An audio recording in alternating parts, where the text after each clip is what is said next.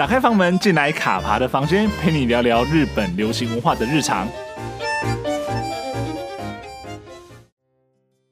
夜间的车站，错过末班车的人们，他们怀有什么样的故事呢？实境节目跟拍到你家，借由镜头带着观众进入每个晚归的人的家门之后，听着他们的一字一句，说出自己的故事。但其实这并不只是故事而已，而是借由各种感情交织出的真实人生。真实的人生比戏剧更加精彩，这句话没有说错。而透过节目，这些人们都在那个邂逅的夜晚，决定将自己一部分的人生片段与镜头前的每个人共享。或许这是他们疗伤的方式，或许是前进的方式，又或许是决定放过自己的方式。今年夏天，跟拍到你家从实境节目变成了日剧作品，多个曾在节目之中出现的故事，重新被以戏剧的方式演绎了出来。这一次，观众看到的将不再只是被陈述的过去而已，而是借由戏剧，让他们曾经经历的那些人生呈现在观众面前。实境版的《跟拍到你家》，故事终究停留在那个夜晚，而日剧版则刻画了被记录者们过去曾经的种种经历，让那些存在的证明，借由不同的方式填补观者眼中原本空白之处。今晚，让我们跟着这部作品。跟着一个个晚归的人们回到他们的家中，听听他们的故事吧。我们帮你出回家的车钱，能让我们跟拍到你家吗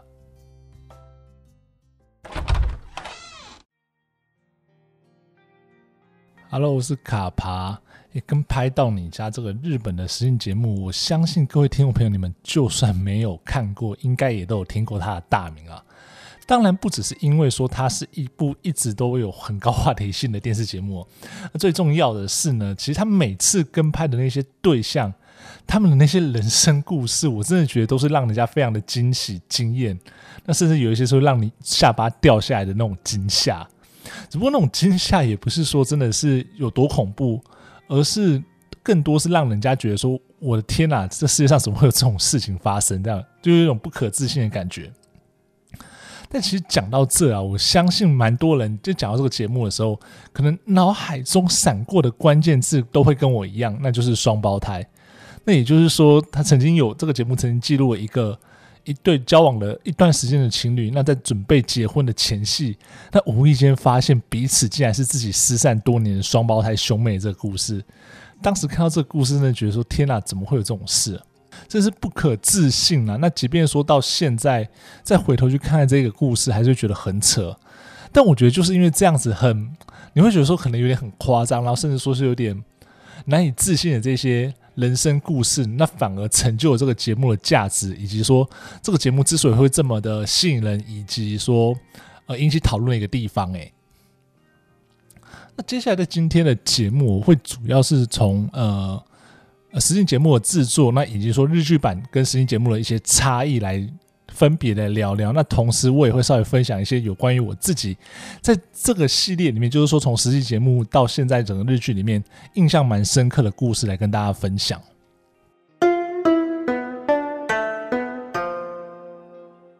当然，一开始呢，我们先来聊聊说，哎，跟拍到你家这个节目，就是这个实境节目，它是怎么的来的？就是。当初是怎么样一个机缘巧合下会有这个节目出现哦？那跟拍到你家这个节目，它其实是从二零一四年由东京电视台开始制作的哦。那它最早时候是放在呃深夜的时段直播，那就像是我们刚刚提到的的那个那个内容一样，就是它主要就是在车站附近找一些晚归，然后错过了末班车的这些呃观众或者这些路人。把他们当作是记录的主角，那制作人就会以说，呃，我帮你付回家的车费为条件，那希望说可以跟着呃当事人一起回到他家，然后当然是拍摄他的住处以及呃采访他的故事哦。那这边有一个蛮有趣的事情要跟大家分享，也就是说，我们最后呃看到呈现出来的这些故事，好像都非常的特别，然后非常的令人动容，甚至说蛮惊奇，甚至离奇的这样子一个状况。但是呢，实际上呢，能够有这么多丰富的故事去堆积起来的背后，它代表的是大幅度的人力投入所造就的成果，就真的是很土法炼钢，就是让你人很多的下去拍这些故事，然后当你的素材库够多的时候，这样的故事就会真的会有一些就让人蛮惊艳或蛮惊喜的。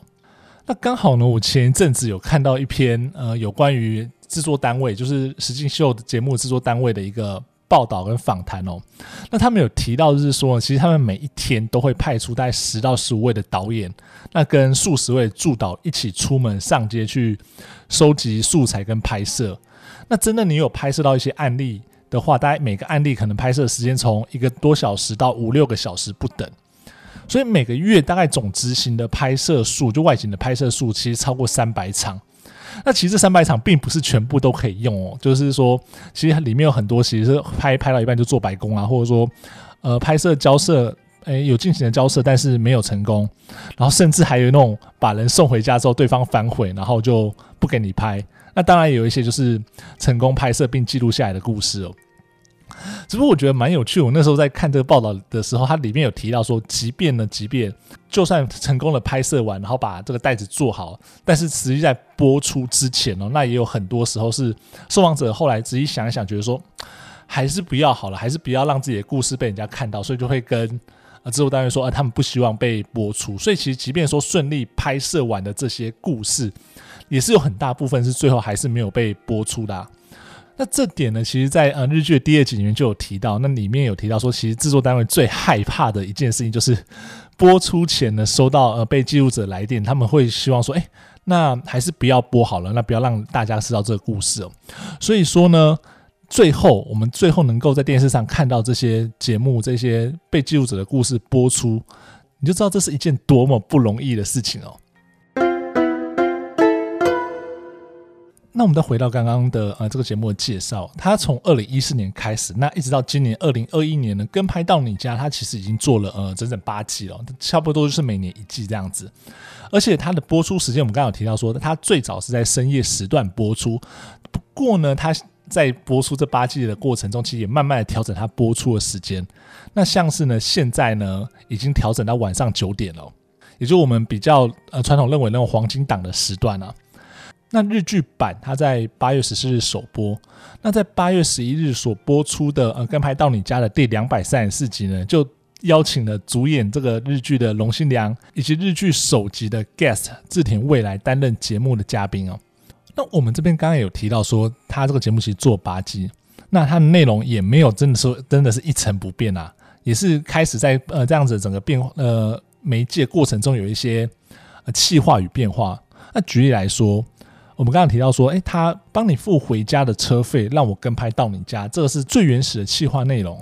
那不过呢，现在除了这类的内容之外呢，其实也有新增不少的条件与地点，然后来执行所谓跟拍到你家的企划。那像是现在呢，每年夏天都会有一个特别的企划，就是在海边的海之家，那以帮你付餐饮费为由，然后搭着电车跟你一起跟拍到你家的这样子安排。那或者呢，像是在澡堂的门口以赠送回数券的方式作为交换，那一起跟受访者跟拍回他家里面。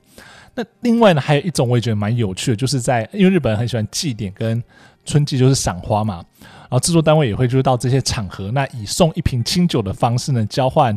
呃跟拍到你家的机会哦。对了，还有一个我自己也觉得蛮有趣的内容是会在呃夜晚的卡拉 OK 门口堵人，那这些人他们不一定是错过了。呃，中班电车，他们可能就只是刚从卡拉 OK 出来。那制作单位也是同样以呃帮你付车费，然后跟拍的方式去做交换哦。那例如像是日剧的第一集《失去记忆的情人》，他就是在这样的情况之下呃记录到的故事哦。所以说，其实现在的整个企划内容是琳琅满目，那那的确都是还蛮有趣的，而且在不同的企划类型呢，会遇到的受访者就完全会不一样。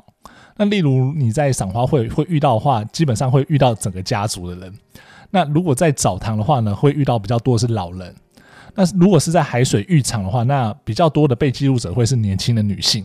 那实境秀第八季目前也还在持续在播出当中。那如果有兴趣的听众朋友可以自己去找来看，因为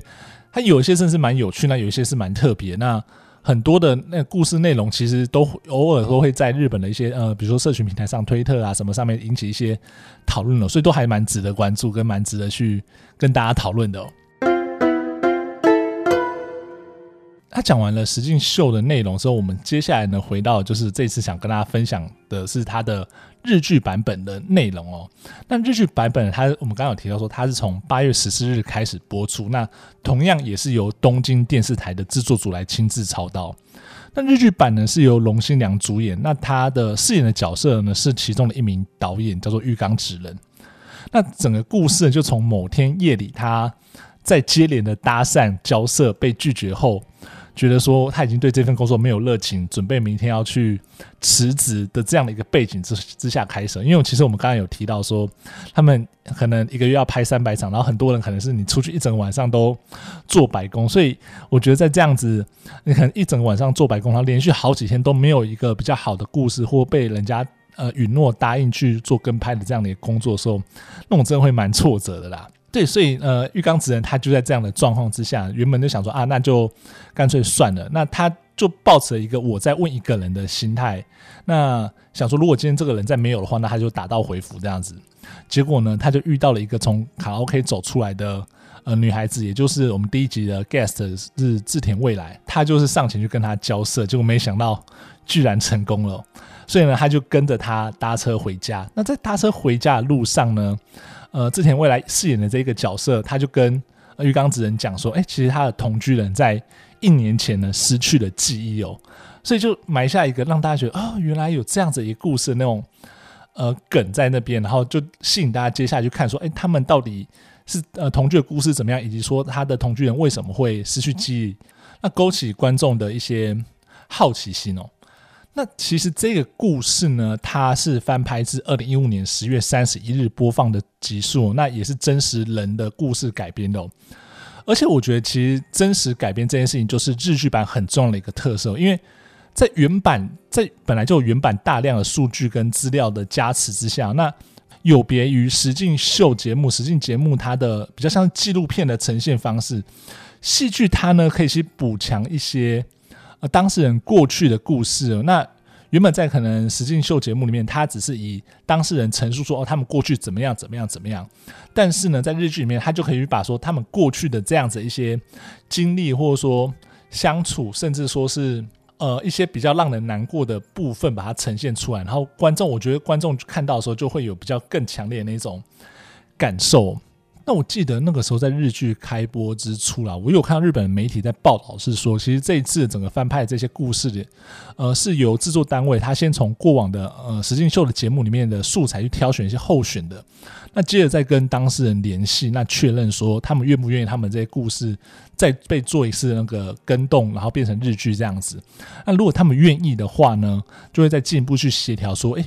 呃，戏剧的内容跟演出的细节要怎么去调整跟安排。所以当初在看到这篇报道的时候，我就会觉得说，那是不是代表说，其实即便说，呃，整个记录的过程中，记录已经结束了，但是制作单位都还有在跟当事人保持一些联系，可以知道说，诶，这个被记录者他后来人生故事到底发生什么样子的转变跟变化。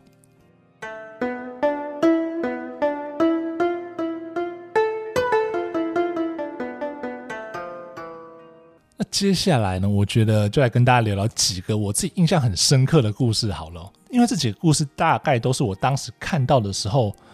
就整个冲击蛮大。那而且的确都是比较令人难过的故事啊。那看的时候就会觉得说啊，没想到世界上还有这种事。那第一个呢，就是日剧版也有被翻拍的故事，那也就是我刚刚有前面有提到，就是双胞胎的故事，就是意外和失散的双胞胎哥哥谈恋爱的女性啊。那我相信这个故事呢，应该在当时引起蛮大的震撼。那即便说到了现在，大家提到这个节目的时候，应该还是会有很多人认为说这集是必看的的一个集数跟一个内容。那就像刚刚讲的，日剧版它其实用更多的戏剧方式去诠释了呃两个人认识时的互动啊，交往时的甜蜜啊，决定要走入婚姻时候的紧张跟兴奋，以及分离之后那种痛苦。虽然说看过实境节目啊，已经知道说故事的发展了，但是呢，以不同的叙事方式呈现的内容，仍然让人再一次经历被记录者有里香，也就那个女孩子她的痛苦，那以及不舍。不过也是在看了日剧之后，也会在想说，那会不会在往后的日子里面，有里香她真的能够像当初她所讲的那样子，呃，幸福的生活下去哦？我觉得这可能也是。在看的观众心里会想想象的那种事情，就是说，即便说呃当天晚上记录已经结束，那他会不会在往后日子有一些生活上的变化？因为这个节目，或者说因为这样子把自己一些比较难过的事情说出来之后呢，他就会有一些不一样的方向，或者说甚至说有点放下那种感觉，然后可以朝着他心里想要往前的那个方向更进一步。那么第二个要跟大家分享故事，其实也是讨论度蛮高的，就是为车祸丧生的女儿出席民事裁判庭的父亲哦。那这一集节目他拍摄的时候呢，刚好是遇到了这位父亲，他参参与完了民事裁判庭之后，呃，回家的路上，然后遇到这样子。那制作单位跟着这个父亲回家之后呢，看见他女儿的牌位放在家里哦，那并听着这个父亲说呢，他的女儿当天是兴高采烈的要出门看演唱会。结果却在路上被高龄驾驶驾车撞死的经历哦，其实听到一个父亲这样讲这种内容，或者说陈述这样子的过程，其实让人蛮心痛的。而且更遗憾的是说，在呃整个审理的过程中，因为这个驾驶他在审理案件的过程中过世了，所以刑事上无法继续审理，那只剩下民事赔偿。那也使得这位父亲他其实有提到，就是他觉得他已经失去一个。讨公道的对象的一个机会了，所以他也会觉觉得说，心头上非常非常难过，不知道怎么帮女儿呃讨一个公道那种感觉。而且这个故事还有另外一个，我也觉得是蛮难过，就是说呃，在他女儿的牌位前面，其实供奉了一个掉落在肇事现场的塑胶片哦。那当时呢，他爸爸在讲这个塑胶片的时候，其实就紧紧握这个碎片说，呃，一想到自己的女儿是被这种东西刺入体内，那一定很痛吧。那或许我觉得就是整个故事，因为他那天晚上遇到的时候，他爸爸刚喝酒回来，回回来路上，那可能是酒精的催化，又或者是说这些人他无法，真的是无法走出这样的伤痛，就是丧女之痛，所以导致说他在一个呃陌生人面前，或者说他弄满出来情绪没办法发泄，那他在一个这个陌生人面前完全溃体的这样的一个内容，其实我觉得也让呃在观看的人会觉得说比较。无力啊，就是说你没办法去改变一些什么样子的事情，然后好像就只能看着这个爸爸他难过，然后没没办法改变一些什么样子的的的内容，所以这集其实看了会让人家觉得是蛮心酸，然后蛮心痛的那种感觉。接下来第三个也是一个令人难过的故事啊，那虽然说这个故事可能没有前面两个讨论度那么高，但是也是我当时看到之后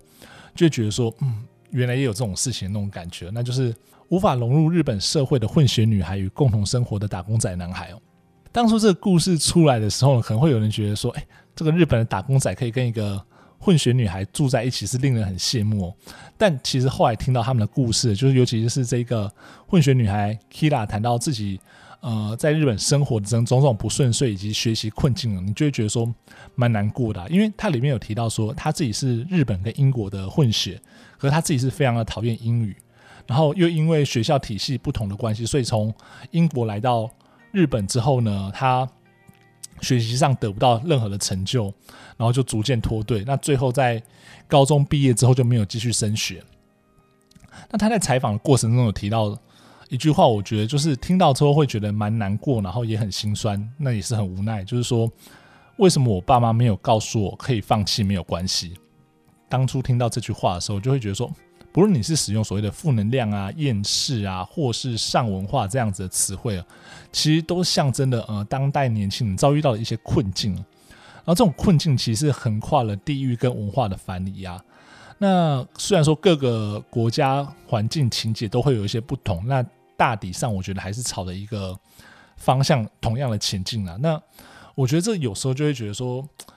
我们都不断的强调说你要成功、要努力、要干嘛之类，但是好像没有人跟你讲说你可以不要那么努力，然后真的过不去的时候就放弃的这样的一个一个说法，然后导致说就很多人会觉得说，那我是不是呃没办法达成这样目标，我就是一个 loser，我就是个失败者哦，然后就可能在社会上会这样子掉队了。所以那时候其实看到 Kira 他的这样的讲法的故事，我就会觉得说，其实是反映出了某一种。呃，年轻人的一些焦虑或者说痛苦啊，所以那时候看到这个故事的时候，也会觉得说是 蛮难过的。那以上呢，就是从实境秀日剧，然后分享到一些我自己蛮印象深刻也蛮喜欢的一些被记录者的故事啊。那不晓得说聊了这么多呢，有没有勾起呃你想要看《跟拍到你家》的日剧呢？还是说其实你早已经就是《跟拍到你家》实境的忠实粉丝了呢？那你最喜欢的是哪个被记录者的故事呢？那你在下面留言跟我分享吧。那如果喜欢今天的节目的话呢，也不要吝啬订阅、分享跟五星好评哦。有什么样的意见，想听什么样的内容，都可以留言跟我讲哦。那么卡帕的房间，下周见喽，拜拜。